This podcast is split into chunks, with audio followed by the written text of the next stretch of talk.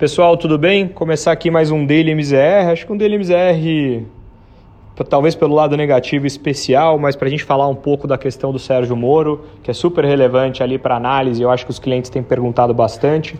Então a gente vai dividir em duas partes. A primeira é falar do fechamento normal e a segunda a gente passa uma visão mais em relação à questão do Bolsonaro com o Moro.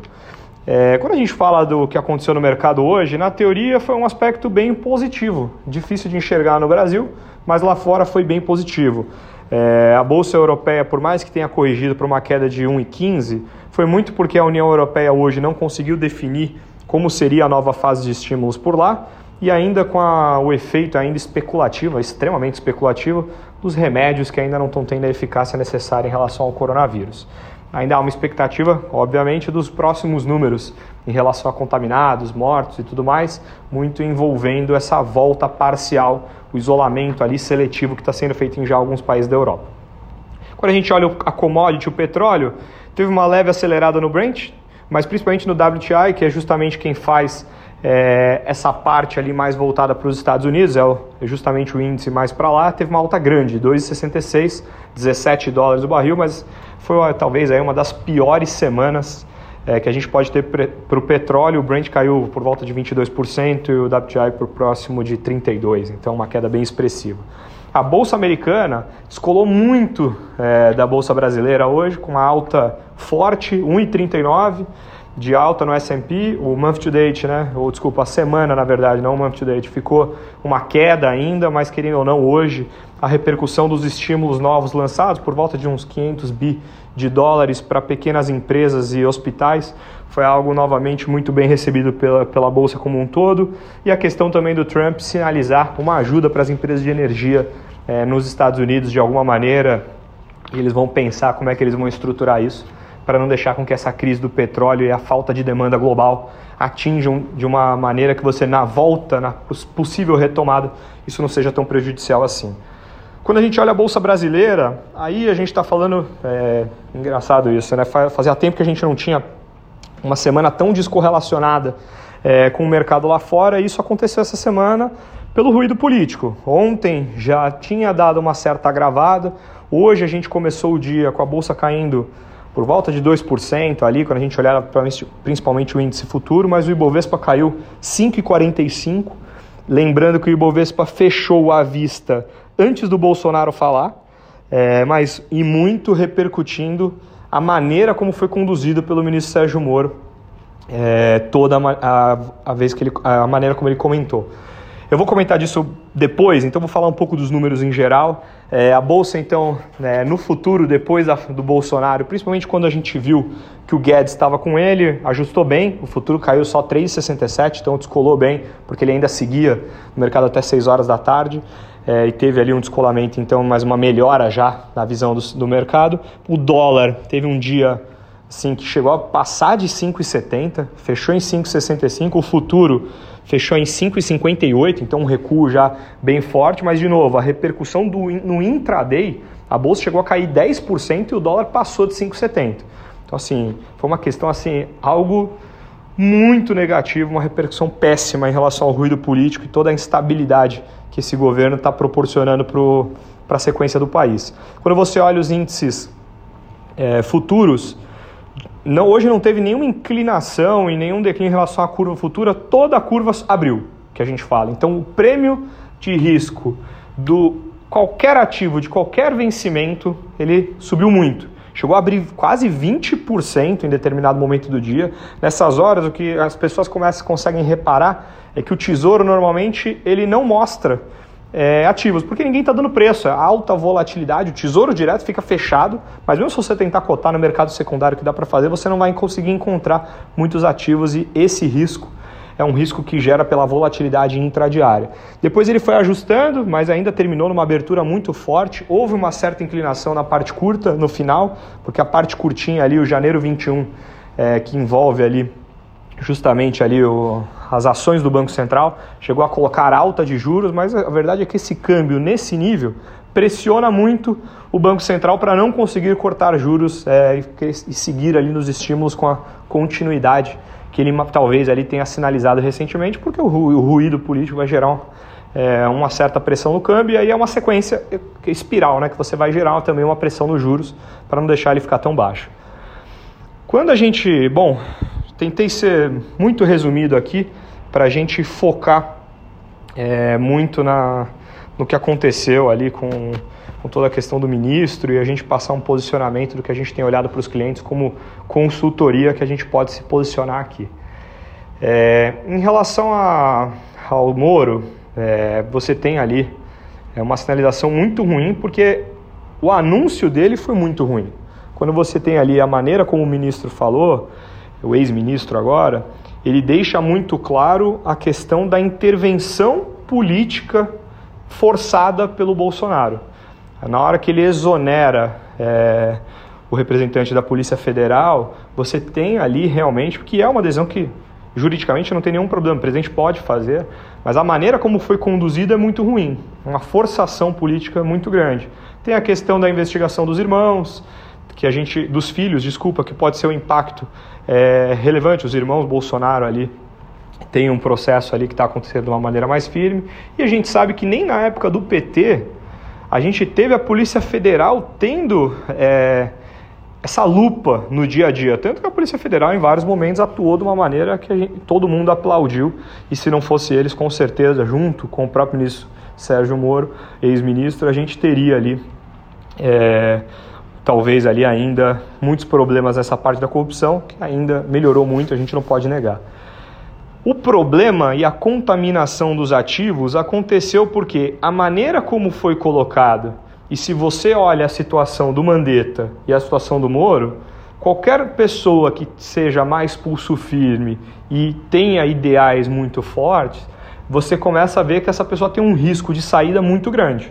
Então, nos ativos, como de manhã não tinha um impacto tão grande nos ativos, por que, que teve depois? Porque você começou a precificar que o Guedes é uma pessoa que está agora na mira, porque ele realmente é uma pessoa muito pulso firme, que tem ali sua filosofia de trabalho e não vai abrir mão disso, ele já falou algumas vezes, na teoria o Moro também tinha, como anunciado pelo Bolsonaro lá atrás, carta branca. E a gente descobriu hoje que ele realmente não teve, segundo as palavras do Moro.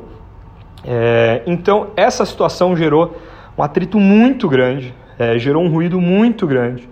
É, e isso realmente fez com que o mercado sentisse muito. Hoje, quando o Guedes estava é, ao final das, da, do pronunciamento do presidente é, junto, você já acalmou os mercados e por isso que esse recuo que eu mencionei nos preços dos ativos impactou bastante. O que, que isso muda nas nossas carteiras a partir daqui, ou para a gente considerar, pelo menos para frente?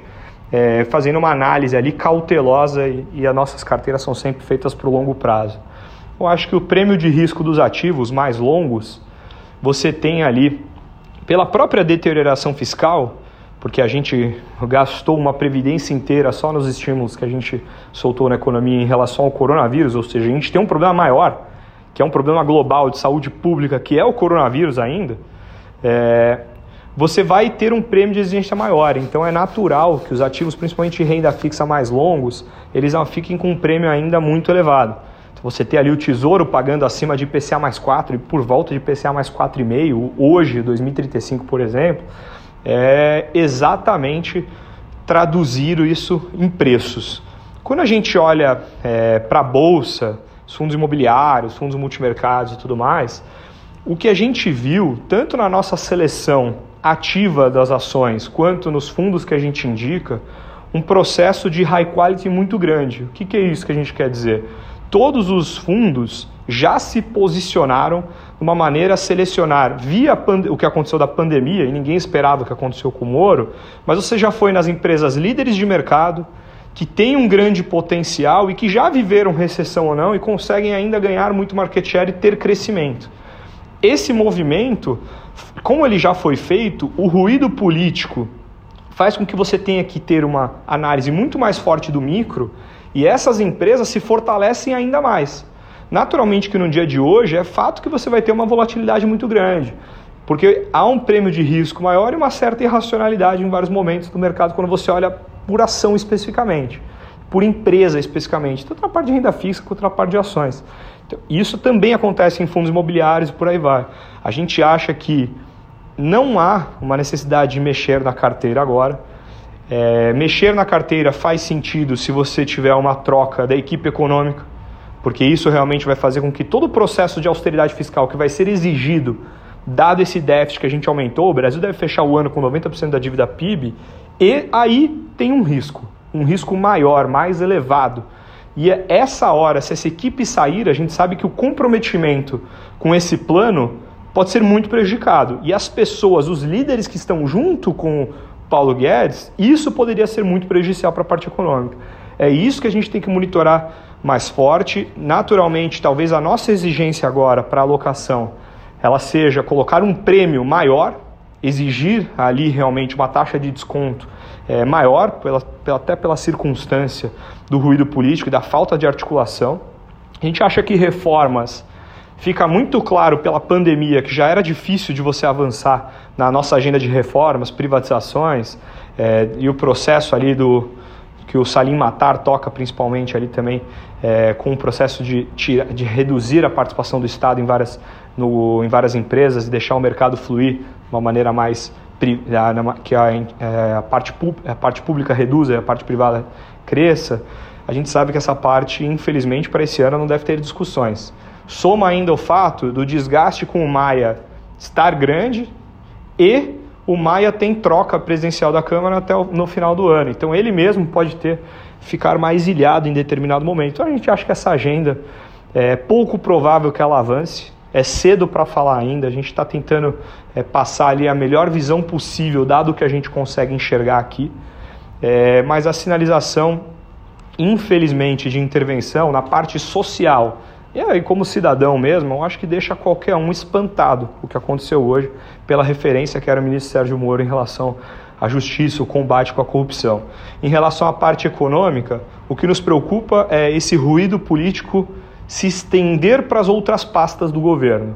E é aí que a gente acha que tem um perigo maior, que a gente tem que monitorar isso é, no detalhe. Fora isso, a gente tem que acompanhar toda a evolução da quarentena na questão do isolamento seletivo, que pode ser muito é, positivo para a retomada da economia como um todo e a gente tem um gatilho aí, talvez, de crescimento mais rápido que o esperado, mas, de novo, também é cedo para falar. A gente tem que monitorar todos esses fatores, tentamos aí passar ao máximo qual que é o impacto é, do ministro. O ministro perde a carreira é, em relação à continuidade da carreira de ser juiz, quando ele abriu mão para entrar como ministro da Justiça. E para a gente agora, talvez ali valha considerar essa questão dele entrar ali numa candidatura presidencial futura. Pode fazer sentido uma filiação ao partido entrar para a vida política? Pode fazer sentido sim.